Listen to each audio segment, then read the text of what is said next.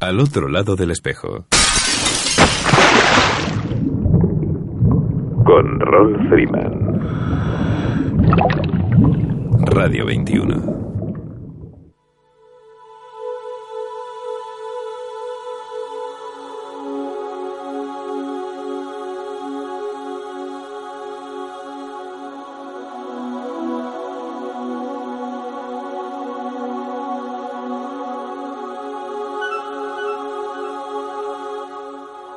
Hola amigos, saludos alados y bienvenidos a una nueva edición de Al otro lado del espejo.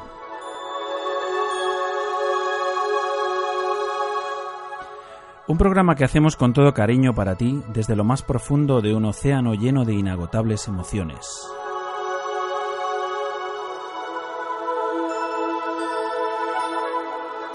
Emitiendo desde tu emisora favorita, Radio 21, a través de las ondas de la frecuencia modulada desde el 107.9, 107.8 y 107.5.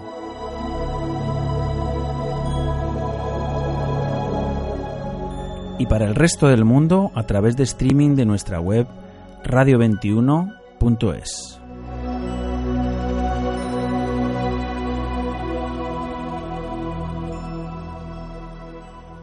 Bueno amigos, por fin es viernes, un esfuercito más, tan solo unas pocas horas y ya tenemos por delante una nueva oportunidad para disfrutar de un seguro merecido descanso, para acercarnos al mar, los más afortunados, o a vuestro lago, río, lugar de aguas confinadas eh, donde volver a sumergirnos al otro lado del espejo.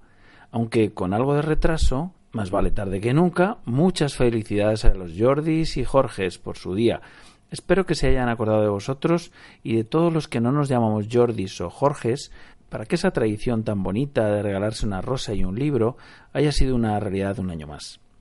Por mi parte, hoy voy a hacer una dedicatoria un poco más especial, pues hoy quiero dedicarle el programa a la persona más importante para mí, no porque hoy sea su cumpleaños, que lo es, ni porque sea la madre de mis hijos, que también, sino porque a pesar de todos los temporales, marejadas y escollos que hemos ido encontrando en nuestra singladura por los océanos y los mares de nuestra existencia, seguimos navegando contra viento y marea, codo con codo, afrontando la vida juntos. Este programa está dedicado a ti, Pepa. Te quiero, mi amor. ¿Para qué voy a hablar si no vas a escuchar? ¿Para qué? Si no quieres ni darme ese lugar.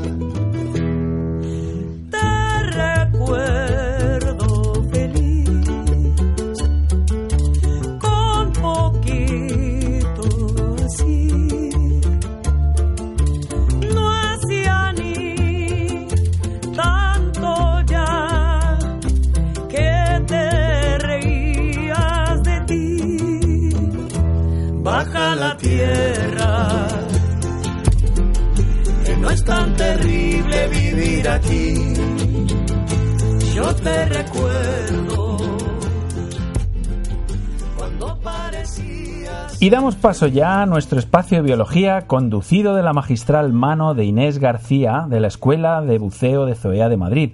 Unos minutos que dedicamos a conocer y comprender a los que habitan en los fondos marinos, aprendiendo un poco más sobre sus costumbres y forma de vida y contribuyendo, al menos es nuestra intención, a sensibilizarnos y sensibilizar a todos los que de algún modo u otro, con nuestra presencia, influimos en sus hábitats.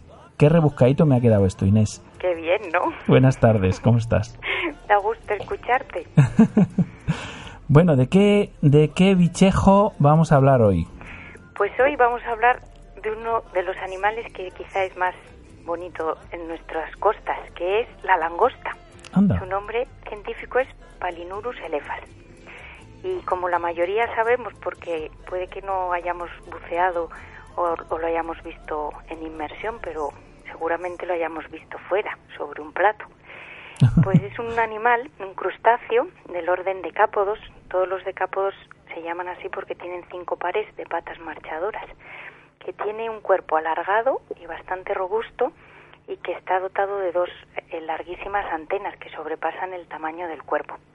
El cuerpo suele medir unos 40 centímetros, aunque mm, a veces no se ven ejemplares tan grandes porque es una especie que está sometida a mucha presión, a mucha sobrepesca. A excepción de las zonas donde, por ejemplo, en, reservas marinas, ahí sí que se ven ejemplares grandes. En columbretes, una de las cosas típicas que se ve son grandes langostas.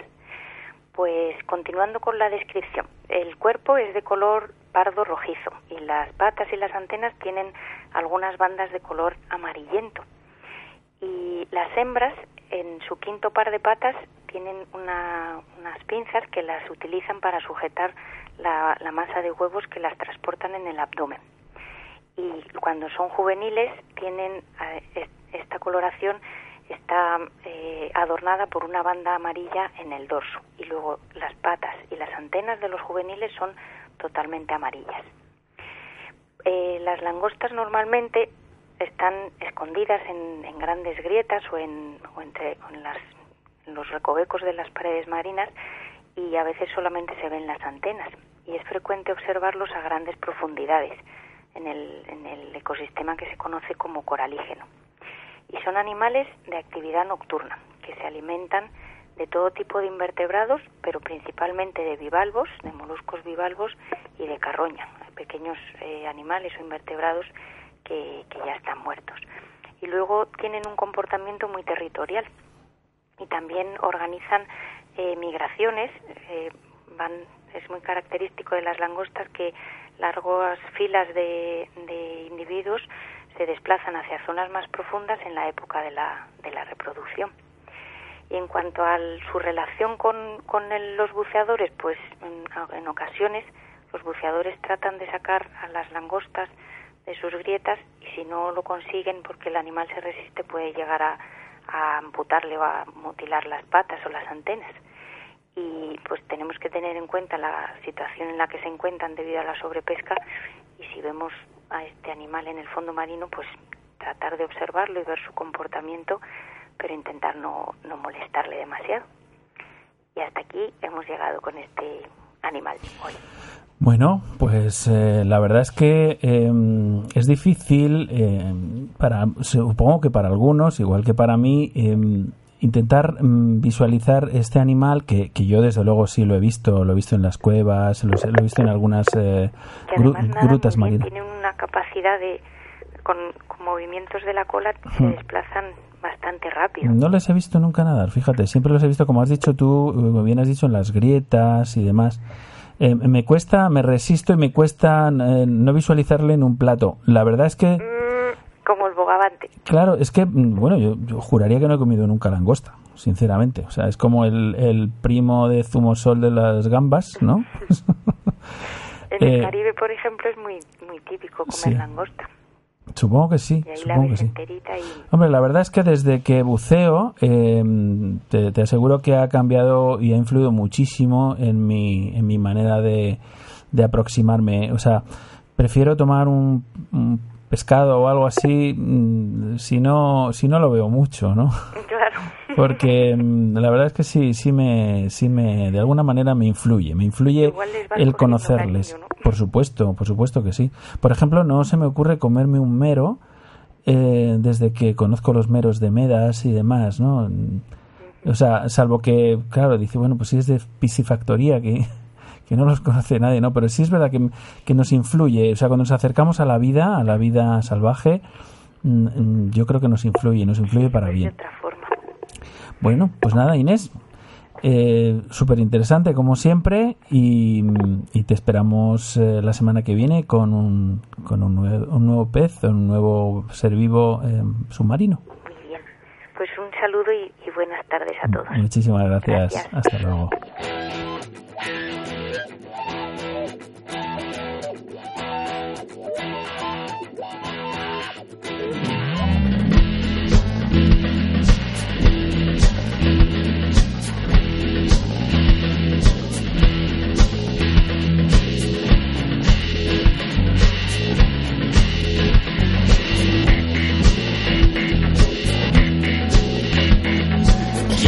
Te tanto que te quieras arrancar la piel, que la herida nunca. Hablamos con Luis Acouto de Subnauta sobre el proyecto, o más bien realidad ya, de Ocean Revival. Ocean Revival o Resurgimiento del Océano. A mí esto me suena, eh, Luis, a, la Credence Clearwater Revival. ¿Tiene algo que ver? No, no tiene que ver, pero sin embargo, este grupo era el grupo de mi juventud. Siempre me gustó mucho los CCR. Pero no, pero sí, a lo mejor tiene, la música se podría adaptar. Pero no, Ocean Revival tiene que ver eh, pues con el mensaje que queríamos transmitir al hundir, eh, pues crear un parque subacuático de arrecifes artificiales. Eh, queríamos que el nombre tuviera que ver con renacimiento, con nueva vida. No solo de los, de los buques, porque utilizamos los buques para, para, como arrecifes artificiales, su nueva misión, que una misión de, este, han, estado 40, 50 años al servicio de Portugal como buques de la Marina portuguesa y ahora están en una nueva misión eh, continuando su vida. Y además, siendo un arrecife, pues eh, es un generador de vida, pues de, también para generar vida, peces, eh, vida alrededor del arrecife. Claro. ¿Dónde se encuentra Ocean Revival? Pues el parque está en el Algarve, frente a Portimao está como a 10 minutos en barcos de, la salida del puerto de Portimao. Y, yo me pregunto si, si estáis hundiendo eh, barcos, buques de, buques, buques de guerra o que han sido buques de guerra. ¿Existe algún riesgo para el medio ambiente? no, pues precisamente el coste del proyecto eh, está ahí, está en la limpieza de los buques. Este proyecto empezamos en 2007 y tuvimos que pasar por, todos los ministerios y departamentos portugueses, nunca se había hecho algo igual. Tuvimos que vencer una burocracia tremenda, pero al final lo hemos conseguido. Y precisamente en enero del año pasado empezamos a limpiar los buques y como ves casi un año para limpiar dos, dos barcos que hemos hundido el 30 de octubre pasado y ahora estamos con los otros dos en manos. Entonces todo el trabajo y todo el coste del proyecto está ahí el limpiar el buque, que retirar todos asbestos, eh, eh, hidrocarburos, eh, cables eléctricos, kilómetros y kilómetros de cables que se han sacado del barco, porque los hay metales peligrosos como el cobre o otros, tenemos que sacarlos. Prácticamente solo ha quedado el hierro, y algún aluminio y alguna madera en los barcos. Entonces está completamente protegido Además tuvimos inspecciones del Ministerio del Ambiente, tuvimos el apoyo de un grupo del Canadá que ha hecho algo similar, de biólogos ingleses también que han venido a vernos y a ayudarnos a, definir todo lo que se tenía que sacar para que fuera fuera uh, environment free, como, como dicen. Claro, he visto, he visto algunas referencias en, en vuestra página web de, proyectos similares, ¿no? Neozelandeses, eh, canadienses, etcétera, ¿no? Sí. Eh, em, entonces, ¿cuál, ¿cuál será o cuál va a ser el factor diferenciador? ¿Cuál es ya el factor diferenciador de Ocean Revival como punto mm, de referencia en el buceo mundial? Bueno, primero porque se ha hecho esta experiencia en el mundo entero, pero no se ha hecho una flota, ¿no? Tenemos cuatro, vamos a tener cuatro barcos juntos, están uno, están al lado uno de los demás, ¿no? Es una flota, pero no es, solo uno. Lo que se ha hecho en varios países del mundo es hundir a un barco, ¿no? Además son barcos militares, que tiene otro, para el buceo, es, los barcos militares tienen un, un qué distinto, porque es, son, son barcos que han estado al servicio de un país, han hecho diversas misiones, no solo de guerra, pero también civiles o de, de rescue, de salvar a gente, salvar vidas. Tienen historias, tienen nombres, también nombres que tienen que ver con, con, la historia del país. Por ejemplo, la corbeta se llama Oliveri Carmo y, es un héroe de Portugal y tiene una historia para contar. Entonces, cuando buceamos, no solo contamos la historia del barco y lo que ha hecho, pero también su patrón, que es, que es Oliveri Carmo entonces es el primer factor diferenciador, porque está ahí, son cuatro de una sola vez. Claro. Desde el punto de vista científico también es interesante, tenemos un equipo de biólogos que están siguiendo el arrecife, porque nunca se ha hecho también esta experiencia de ver cuatro arrecifes grandes como estos juntos unos demás y ver cómo se influencia y qué tipo de, de experiencia es esta. pero también por el hecho de estar en el Algarve, de, Portugal, como, como en España. O sea, son países que están en Europa, son países eh, seguros, con gente maja, eh, hospitalera, con buena comida, buen vino, buen sol, mm. entonces y toda una oferta complementaria al buceo. ¿Y quién puede, quién puede bucear en, en Ocean Revival? Bueno, tiene que tener una certificación de buceador, de recreativo, pero puede ser de primer nivel. El primer nivel hasta los 18 metros. Eh, el PADI o, o el FEPAS que tienes en España, pues la primera certificación hasta los 18. La segunda, el segundo nivel hasta los 40 metros. Entonces los buques están a 30 metros y media en la parte de abajo, ¿no? Y el puente, como tienen, son altos, son buques de 80 metros y 100 metros y con 15, 16, 17 metros de altura, como la fragata. Entonces la parte de arriba está a los 14 y 15 metros. Entonces podemos bucear con gente de primer nivel sin gran experiencia, estará en la parte superior, que además es la parte más divertida, porque es el puente del barco donde está el comandante con, con, el leme, con la rueda del leme, con todo esto, pues la parte más divertida, también con más luz y más interesante. Pero también se puede ir gente más con más experiencia, puede ir a más abajo, a los 20, 30 metros. Y, visitar su interior, las bodegas, esto hay que ser buceador eh, técnico o algo de esto, ¿no? Un buceador más. O sea, hemos hecho aperturas en los costados y eh, arriba, abajo, en los lados, de tal forma que en ningún momento eh, se deje de ver una salida. O sea, la gente que penetra el buque, pues está siempre penetra, progride dentro del navío interior, pero está siempre, tiene siempre salidas. Las salidas están siempre abiertas, no hay puertas, no se pueden cerrar. Entonces, hemos tenido una preocupación muy grande en seguridad. Entonces, quizás los técnicos más puristas les gustaría tener algo más difícil, pero la verdad es que esto está vocacionado para el turismo. Lo que queremos es que la gente se divierta, se sienta segura, y esto ha sido el primer objetivo con nuestro mejor, porque es subnauta y estamos al lado y tenemos medios técnicos muy buenos, pero el coste es, el mismo en todo lado y es el coste que se practica para un buceo normal en, Portugal. Por ejemplo, te puedo decir que un precio de una salida doble, salir por la mañana, hacer dos inmersiones con una merienda entre, entre las inmersiones y pues volver con el equipo incluido y Nitrox, si, está certificado, pues son 75 euros. Muy bien. Em, ¿en, qué, ¿En qué fechas, eh, digamos, climatológicamente hablando, son las más apropiadas para, para visitar eh, el parque acuático?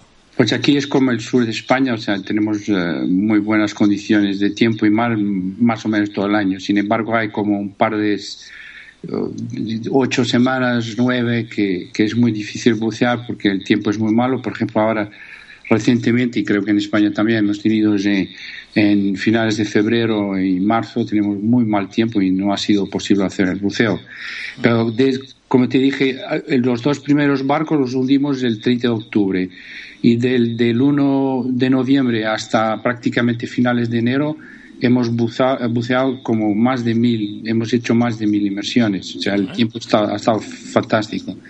Además, en este momento se puede bucear perfectamente, ha pasado ya las grandes tempestades. Pero el tiempo ideal es primavera y otoño, como ahora. Porque. Eh, Luis, perdona, y, el, em, dependiendo del, del tiempo, ¿qué, ¿qué, equipación es la más apropiada? Porque no, no te pregunto, no te pregunta por la temperatura del agua, ¿cómo está la temperatura del agua? Para la temperatura del agua, pues en invierno puede ir hasta los 14 grados mínima, ¿no? Y en general en media hasta el 18. En verano suele estar 20, 21. Ah, mira. Entonces, pero te decía, se puede bucear, pero aquí buceamos siempre con trajes semiseco, porque es más cómodo, es más confortable y se puede bucear sin, sin cualquier problema. Pero, como decía, el primavera y otoño es muy bueno, en, en, en verano también es, se puede bucear perfectamente, hay buen sol y buena temperatura, sin embargo, en verano en el Algarve está cargado de gente.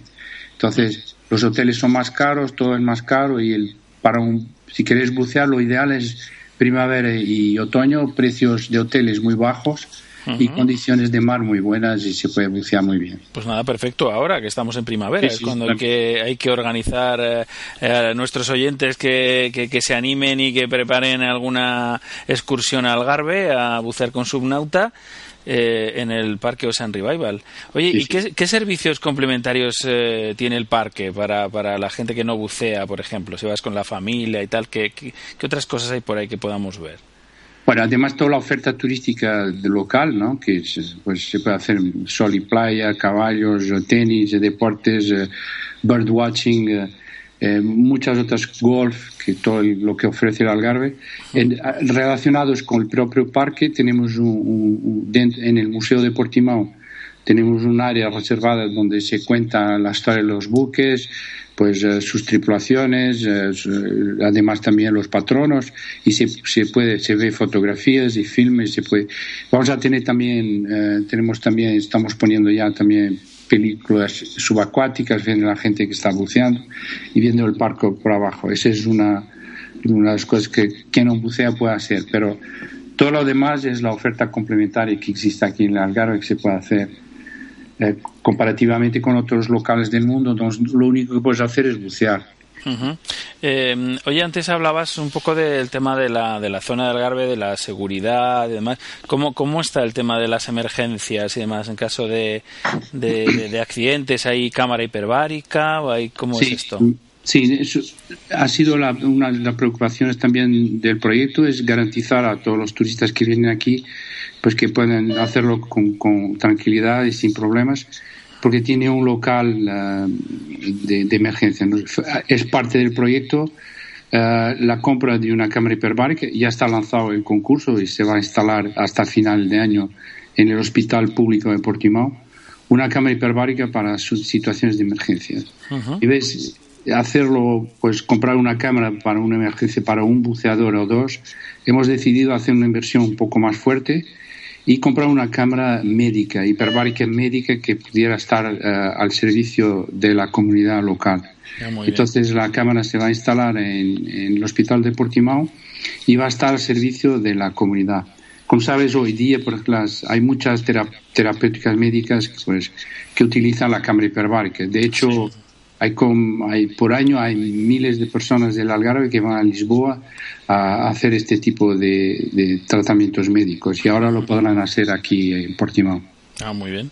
Oye, ¿y hay alguna otra zona de, de allí que nos recomiendes para, para bucear? ¿Algún otro, sí, hay muchos sitios aquí en la costa. Eh, mira, de hecho, la idea de hacer el parque era de punto de vista mediático, ¿no? Para que toda la gente mirara hacia el Algarve.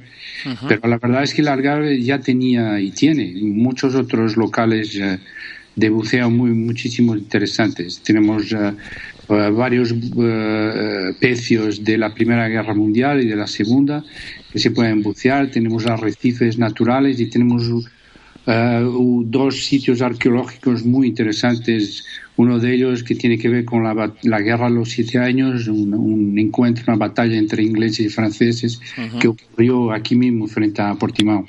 Y hay vestigios arqueológicos. Entonces hay, hay, muchas cosas interesantes para hacer y de bucear además del parque Ocean Revival. Fenomenal. Pues nada, eh, Luis, danos eh, los datos de contacto para que nuestros oyentes puedan eh, conectar con vosotros, ampliar información, organizar excursiones, en fin. Sí, el, el site de Ocean Revival, que es uno, es oceanrevival.org. Sí. O entonces el, el, de Subnauta, S-V-N-A-U-T-A.pt. Eso podéis, uh, podéis uh, enviar, un, ir al site y veréis uh, toda la información, teléfonos, emails. Y también se puede, podéis contactar a través de Facebook. Facebook, tenemos Facebook slash oceanrevival.org o entonces uh, subnauta.pt también. Muy bien, pues nada. Eh, Luis, muchísimas gracias por habernos dedicado estos minutos, habernos explicado con tanto detalle y con tanto esmero eh, el Parque Ocean Revival. Ah, y la verdad es que ya, ya a mí ya me han entrado ganas de, bajar al Algarve y, y, bueno, y animar a nuestros amigos a que, a que os visiten también. Por supuesto, aquí os espero para bucear con mucho gusto. Muy bien, Luis. Pues un abrazo y hasta la próxima. Vale, muchas gracias. Hasta luego. Hasta luego. Al otro lado del espejo.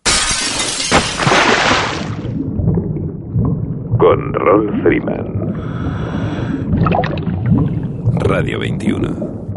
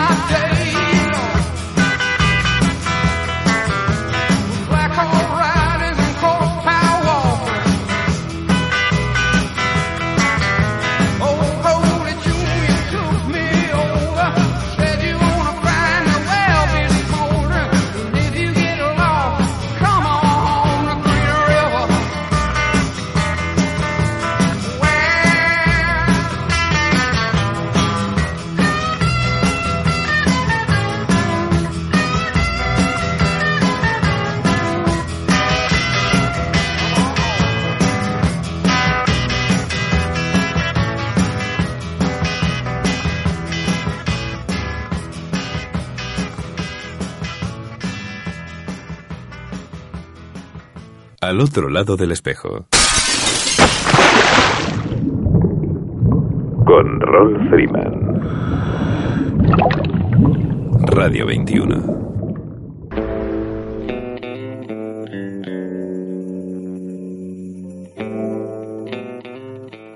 Con el buen tiempo, se abre de par en par la temporada de buceo y la gente acude masivamente a sus lugares preferidos para disfrutar del mar y de sus fondos. Es momento de revisar con detenimiento todo el equipo necesario y entre el que, como no, es imprescindible contar con el, por otro lado, obligatorio seguro de accidentes de buceo. Según la legislación española y concretamente las normas de seguridad para el ejercicio de las actividades subacuáticas, en su artículo 24 sobre la práctica del buceo deportivo recreativo dice todo practicante de una de las modalidades de actividades subacuáticas deberá encontrarse en posesión de un seguro de accidentes y de responsabilidad civil, que pueda cubrir cualquier tipo de incidente que pueda producirse durante el desarrollo de las mismas. Luego queda claro que es un requisito obligatorio por ley y por obvio. Ahora bien, ¿cómo elegimos el nuestro dependerá de nuestro nivel de interés en profundizar en ello. Para ayudarnos a profundizar en la medida de nuestras posibilidades, hemos querido contar con la colaboración de Antonio Huigues de la asociación Extrasub, que a nuestro entender eh, llevan mucho camino recorrido en este sentido y por tanto pueden ayudarnos a decidirnos cómo hacer un buceo más seguro. Eh, Antonio, buenas tardes. Hola, buenas tardes. Exactamente qué es Extrasub.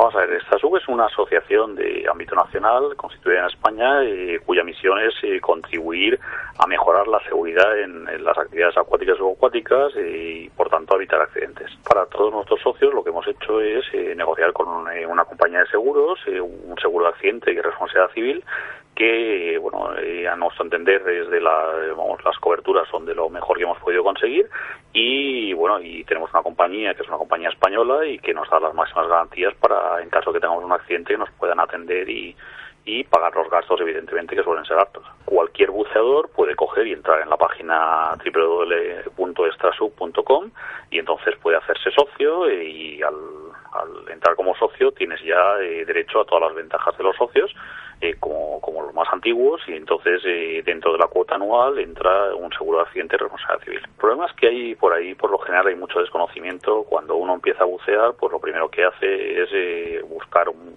centro de buceo o un club para poder practicar actividad subacuática y entonces eh, le dicen que bueno que tiene que sacarse un seguro. Entonces la gente normalmente pues lo hace casi por obligación hay que darse cuenta que no es solo por obligación es que bueno los tratamientos en caso de accidentes de buceo son tratamientos que suelen ser caros eh, y entonces lo que está claro es que tenemos que tener un seguro que pague esos gastos porque claro si por una inversión que cuesta pues, 35 euros y al final vamos a tener que pagar una cámara hiperbárica que cuesta 4.000, pues evidentemente no es no es buen negocio para nosotros. Por eso eh, intentamos que no haya accidentes, pero en caso de que los haya, pues que haya una compañía detrás que, que vamos que sufra los gastos. Cuota anual en estos momentos son 34 euros, incluido el, seguro de accidente de responsabilidad civil, y luego con una ventaja que al ser parte de la asociación eh, tenemos opinión, como cualquiera de los demás socios, en las actividades de la federación y las decisiones de la asociación y en las eh, actividades eh, que desarrollamos los socios son los que deciden pues dónde queremos invertir dónde queremos dónde necesitamos el hacer un poquito de esfuerzo por ejemplo pues sé en la parte de formación en la seguridad, pues muchas veces eh, hacemos un curso de soporte vital básico, pero luego muchas veces no tenemos el tiempo o la oportunidad de seguirlo practicando. Entonces nosotros lo que hacemos es fomentar en, los centros de buceo asociados el que se desarrollen actividades eh, de potenciación de la seguridad en las actividades subacuáticas para que la gente pues lo tenga refresco, vamos, lo tenga fresco, lo tenga al día y bueno, y en caso de que haya un accidente pues pueda pueda actuar. Vamos a ver, en cuanto haya un accidente, lo principal es lo que sería la salud del, accidentado. Entonces, eh, en función de la, de la seriedad del accidente o la gravedad del accidente, lo que tenemos que hacer es, eh, si es una cosa, vamos, eh, grave, con, con, riesgo de la vida, pues evidentemente lo primero que hay que hacer es llamar al 112, en caso de que estemos en España, o a los servicios de emergencia, en caso de que estemos en el extranjero, y entonces lo primero que hay que hacer es atender al accidentado. Eso es la prioridad máxima. ¿Por qué? Porque está en juego, puede estar en juego su vida. A partir de ahí, ya una vez está, vamos, atendido, ya lo que tenemos que hacer simplemente es llamar al teléfono de asistencia que existe por, que, que está puesto detrás de la tarjeta de socio y entonces a partir de ahí simplemente en el teléfono de asistencia nos toman los datos, en nuestro número de, DNI, el número de póliza y todo eso que está incluido y a partir de ahí simplemente lo que hacen es que eh, buscan el, protocolo, vamos, el sistema mejor de, de, atención para que la persona si está en un hospital eh, privado, pues a lo mejor hay que trasladarlo a un hospital eh, que tenga una cámara hiperbárica, en caso de que sea necesario un tratamiento hiperbárico se le pueda coger, se le pueda, se le puede dar y luego ya eh, accesoriamente lo que hacen es ya se ponen en contacto con la clínica para eh, pagar los gastos lo que corresponda. Cobertura es mundial, eh, lo único es, como otros seguros, el tema de la responsabilidad civil en Estados Unidos y Canadá, que la mayoría de compañías de seguros la excluyen. Por lo general, en Estados Unidos y Canadá, la reclamación de responsabilidad civil pues pueden elevarse a unas cantidades astronómicas y entonces por eso las compañías lo que pretenden es intentar que no no meterse en esos campos. Muy bien, Antonio, pues nada, muchísimas gracias por haberte acercado al otro lado del espejo y habernos eh, aclarado un poquito más esta, esta duda que tenemos que cuando empezamos a bucear y cuando estamos eh, inmersos en esta actividad, eh, pues sabemos que es obligatorio, pero estamos realmente un poco perdidos. O sea que y desde aquí nos interesa muchísimo ir, ir aclarando un poco este, este, este tema. Muchísimas gracias. Gracias a vosotros por, por eso, por eh, ayudar a concienciar a los buceadores de lo importante que es la seguridad, lo, lo fundamental y las distintas posibilidades que hay para, para, intentar implementarla. Muy bien, muchas gracias Antonio. Gracias. Hasta luego.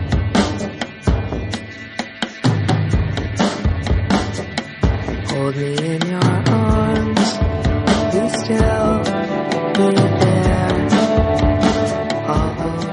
Cántabro de nacimiento e ingeniero de caminos de profesión, aficionado, confeso y por lo visto convicto a la fotografía subacuática, David Barrio lleva una década dedicándose con pasión a lo que más le gusta cuando bucea, capturar sin dañar la vida que tiene suerte de encontrar aquí y allí en sus viajes por todos los fondos marinos que ha podido visitar. Hace tan solo unos pocos días acaba de hacerse nada menos que con el Campeonato del Mundo de Fotografía Submarina organizado por la CEMAS en Cayo Largo, Cuba. Hola David, ¿cómo estás? Bien, hombre, bien, muy contento, la verdad. Bueno, en primer lugar, ¿cómo llega un ingeniero de caminos en activo a campeón del mundo de fotografía submarina? Pues sí, la verdad que, bueno, ya acabé la carrera, que estudié en Santander y mi primer trabajo me salió en Canarias y me fui para allá. Y allí, bueno, pues ahí en el, en el, norte nos dedicamos a esquiar y cosas así y aquí en Canarias, pues nada, tenía que hacer algún deporte acuático. Y empecé a bucear por casualidad y y poco a poco se me fue dando bien esto de la fotografía. Mira tú. Lo que pasa es que eso, lo que dices tú de combinarlo con el trabajo en activo como ingeniero es bastante difícil. Tenemos mm. muy pocos días de vacaciones al año y tenemos que dedicar todos los fines de semana y todos los festivos que podemos a, esto de practicar y entrenar. Bueno, oye, el que lo que a uno le gusta y lo que a uno le engancha, eso es, eh, es eh, altamente positivo, ¿no? Bueno, háblanos del campeonato. He visto el ranking, he visto el ranking que han, que han publicado, lo hacemos, que además es un poco complicada la página, ¿eh? me, ha costado, me ha costado enterarme, pero bueno. Observo que has sumado eh, como 146 puntos frente a los 110 de, de, tu principal seguidor. Eh, ¿Podrías explicarnos cómo va esto de los puntos o, o, mejor cómo funciona un campeonato mundial de fotografía submarina? Sí, bueno, un campeonato mundial de fotografía submarina es eh, parecido a los que se hacen en cada país, a los campeonatos, por ejemplo, el campeonato de España o, del país que sea.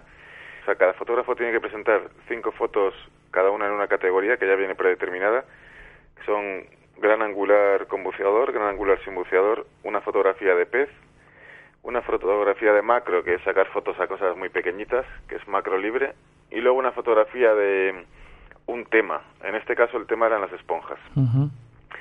Eh, entonces, cada fotografía puntúa dentro de su categoría, ¿no? Entonces, el, mm. del 10 para abajo son 0 puntos y del 10 hacia el 1 pues hay una progresión de puntos que va 1, 3, 5, así, estilo Fórmula 1. Ya. Y entonces al final de todo pues se suman los puntos que has sacado en las distintas categorías y eso te da el ranking. Y eso te da el ranking, claro. Oye, para los más ignorantes del medio, entre los que me incluyo yo el primero, ¿cómo haces para fotografiar eh, un ambiente o un macro? Porque supongo que bajo el agua no puedes cambiar el equipo y por tanto, eh, ¿qué pasa si te encuentras algo realmente interesante y no llevas la configuración adecuada? Pues te fastidias, por decirlo suavemente. Buena respuesta. Pero bueno, la única opción es, eh, en estos campeonatos todos los fotógrafos llevamos dos cámaras. Una preparada con gran angular para ambiente ah. y otra puede ser con macro o un macro corto para peces. Eh, lo que pasa es que no puedes llevarlas al agua a la, a la vez las dos. Ah. Entonces, si lo que te encuentras interesante está cerca del barco, tienes los 90 minutos de inmersión para volver al barco, cambiar de cámara y volver al sitio si lo encuentras y no te pierdes y retratar lo que has visto interesante. y si es un animal que se mueve, pues ni te molestas porque sabes que cuando vuelvas no va a estar. Claro, claro. Oye, ¿y cómo se entrena uno para determinada fotografía? ¿La tienes pensada de antemano? ¿Improvisas sobre la marcha? ¿Cómo se hace? Sí, hay, hay un poco de todo. La verdad que las fotografías ambiente o gran angular eh, son las que más se entrenan porque al final son paisajes o son encuadres que no se van a mover, que pues esas sí las puedes ir entrenando los días previos, ir buscando el sitio más bonito, o el encuadre que crees tú que va a tener más éxito. Y luego, por ejemplo, hay fotografías como las de peces, fauna, macro y demás, que algunas sí las puedes entrenar porque son, por ejemplo, gambas que viven en una determinada anémona y no se van a ir de allí y otras no las puedes entrenar y es a lo que te encuentres directamente. Oye, ¿el punto de inmersión es el mismo para todo el mundo? Supongo. Sí, son bueno, son cuatro puntos de inmersión en dos días. Entonces, eh, hay una hay una serie de rotación y entonces los 35 o 36 participantes al final bucean todos al mismo tiempo en los mismos sitios para que sea todas las condiciones iguales. ¿Y lo conoces previamente o te encuentras eh, con una luz que no esperas? Eh, en este caso, por ejemplo, me refiero al punto, a los puntos, eh, bueno, donde se ha ubicado el campeonato. En este caso cayó largo en Cuba, tras los pasos de John Houston y de Humphrey Bogart. el tema de la iluminación, la luz y demás, bueno, a ti antes del campeonato te dicen que los cuatro puntos de inmersión están contenidos en una lista, por ejemplo, de 15 pero no sabes cuáles van a ser hasta el día antes. Entonces, pues quien más, quien menos intenta adivinar cuáles creen que van a ser, cuáles son los más bonitos, o... y entonces vas entrenando unos sí, otros no, unos más, unos menos, y luego puedes tener la suerte de que te toque o que no. Y bueno, pues es parte de la competición. Claro, claro, entiendo. Eh, mm, la modelo Supongo que ha de actuar en perfecta sincronización con el fotógrafo, por lo que la comunicación bajo el agua supongo que ha de ser eh, en un plano superior que entre buceadores habitualmente. El hecho de ser pareja ayudará bastante. ¿Tenéis algún código propio vosotros? Eh, bueno, nosotros como ya llevamos en esto eh, bastantes años, pues ya nos conocemos muy bien y ya casi casi sabemos lo que piensa el otro. Pero de todas maneras hablamos incluso debajo del agua, porque para las cuatro palabras que nos tenemos que decir nos entendemos muy bien. ¿eh? Y eso es, es, algo que se entrena también, la verdad. Hombre, transmitir una idea compleja, por ejemplo, relativa a una composición determinada o una, una luz, la profundidad de campo deseada, por el ojo que mira la cámara, entiendo que es eh, complicadilla de, llevar a cabo y además con limitaciones. ¿Habéis probado algún tipo de, intercomunicador como los que se usan en buceo, en buceo profesional o algo de esto? Sí, nosotros no, nunca, nunca ah. hemos intentado eso.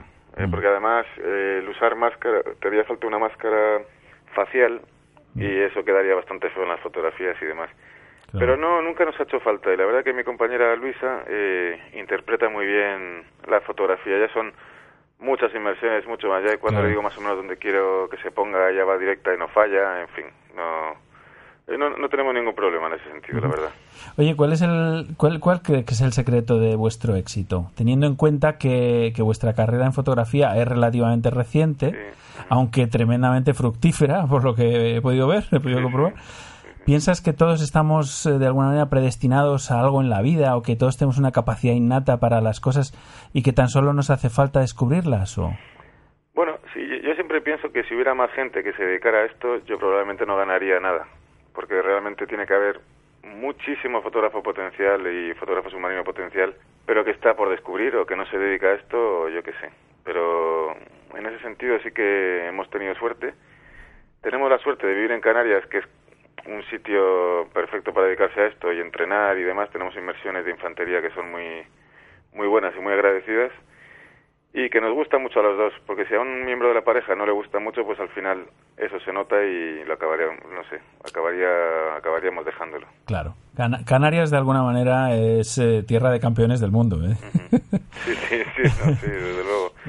Lo digo porque hemos tenido eh, ya en varias ocasiones por aquí a Carlos Minguel y le enviamos un saludo como siempre. Sí, sí. Bueno, y ahora, eh, ahora que mm, sabéis si, si algún campeonato hay algún campeonato interplanetario universal al que os podáis presentar o, quién sabe.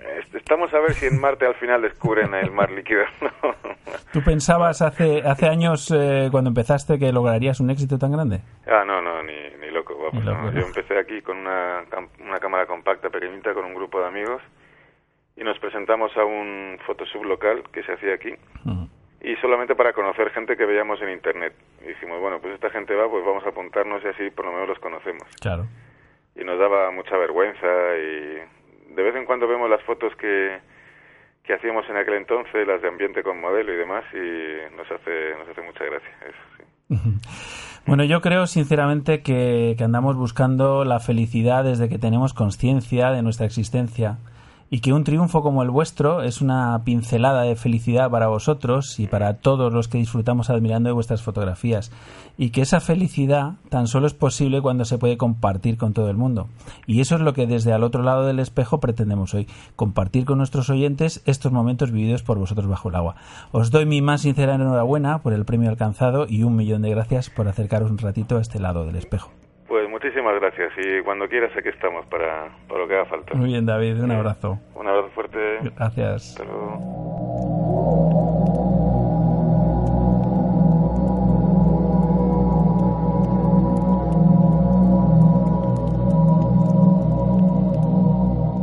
Hola Rol, ¿qué tal? ¿Cómo estás?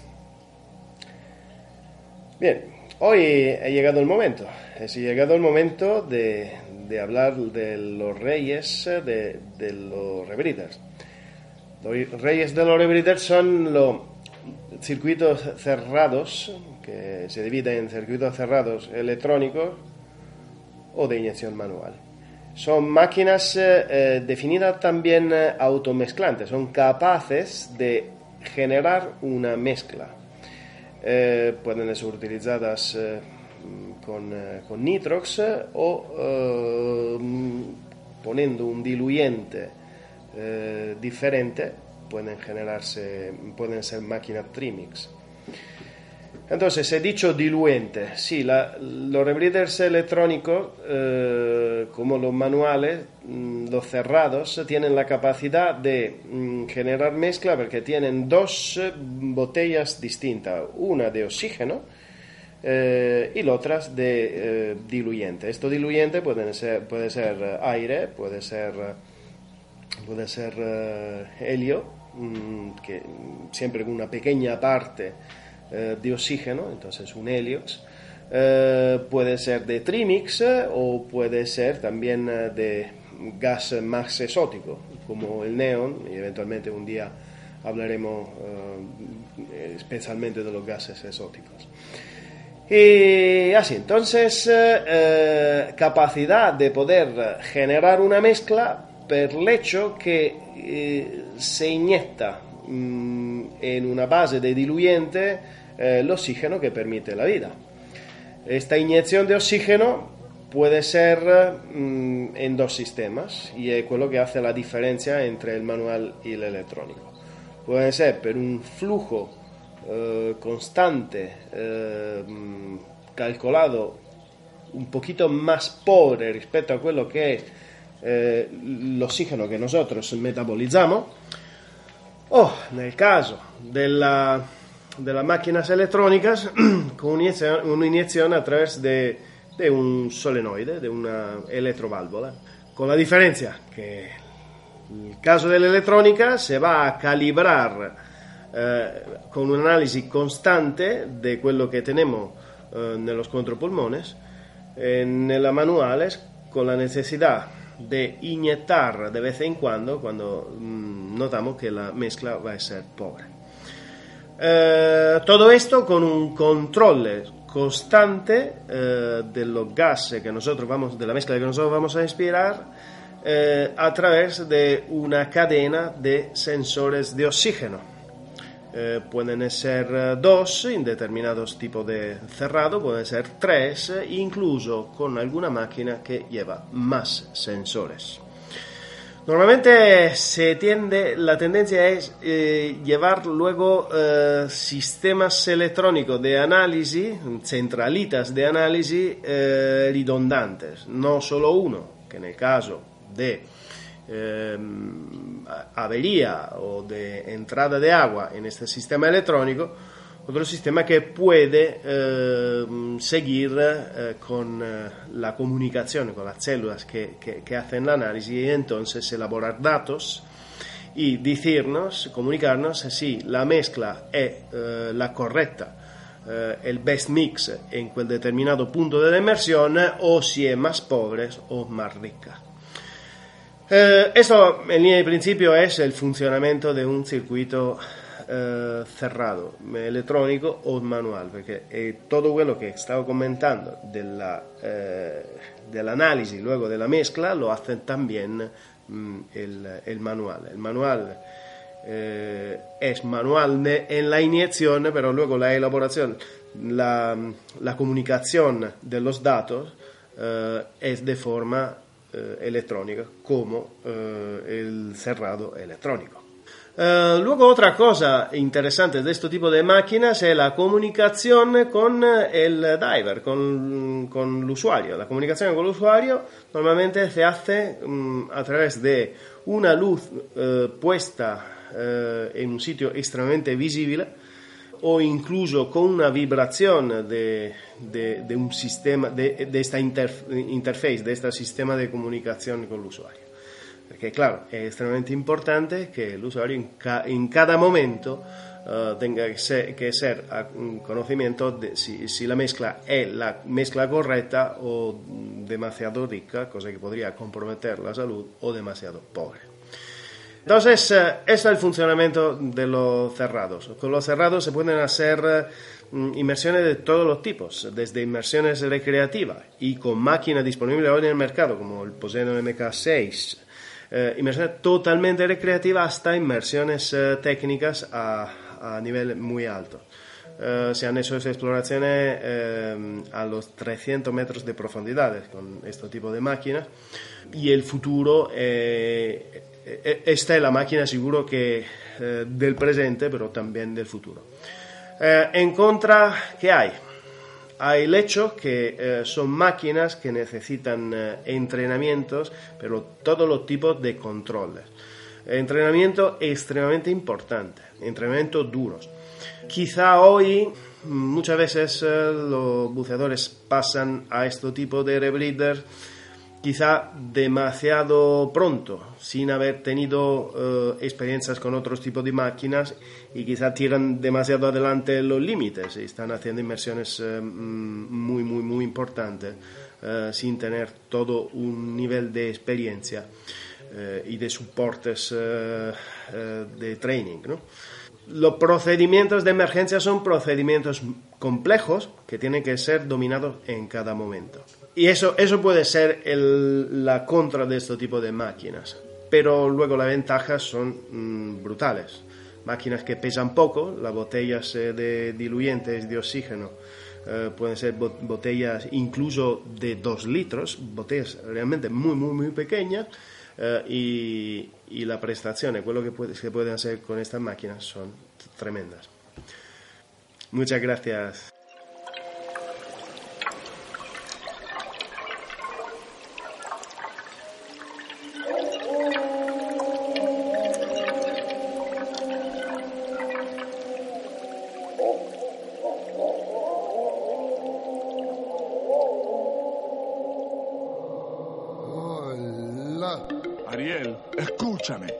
Ese mundo está muy mal. La vida bajo el mar es mucho mejor que el mundo de allá arriba. ¿Tú crees que en otros lados las algas más verdes Bien amigos, y eso fue todo por hoy. Termina aquí nuestro programa trigésimo, o lo que es lo mismo, decimosexto de la nueva era. Deseamos que hayáis pasado un buen rato en nuestra compañía. Os espero nuevamente la semana próxima, mismo sitio, misma hora, en la FM de vuestro receptor, 107.5, 107.8 y 107.9, aquí, en Radio 21. Sé que trabajas sin parar y bajo el sol para variar Y si nos escucháis por streaming desde vuestro dispositivo favorito en radio21.com. Los peces son muy felices. Aquí tienen. También podéis seguirnos a través de nuestra página de facebook.com barra radio o de Twitter en arroba radio. Muy larga no suele ser, si al dueño le apetece, a mí me van a comer. Enviamos un cálido y afectuoso saludo a Alberto Rodríguez, Lucía Rico, Aquamarina, Francisco Javier Martín, Eulalia Guevara, Jefe Sunday, por haberle dado al me gusta en nuestra página de Facebook y ser fans de nuestro proyecto radiofónico. Muchísimas gracias de corazón.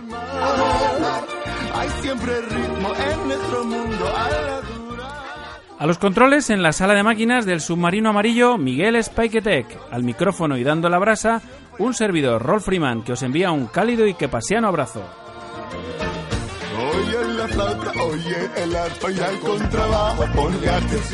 Saludos saladetes, gentes de la mar. Nos veremos en los mares o en los bares. Felices burbujas y hasta la próxima. Y no se olviden de sonreír. Adiós. sin olvidarlos del que empiece la función.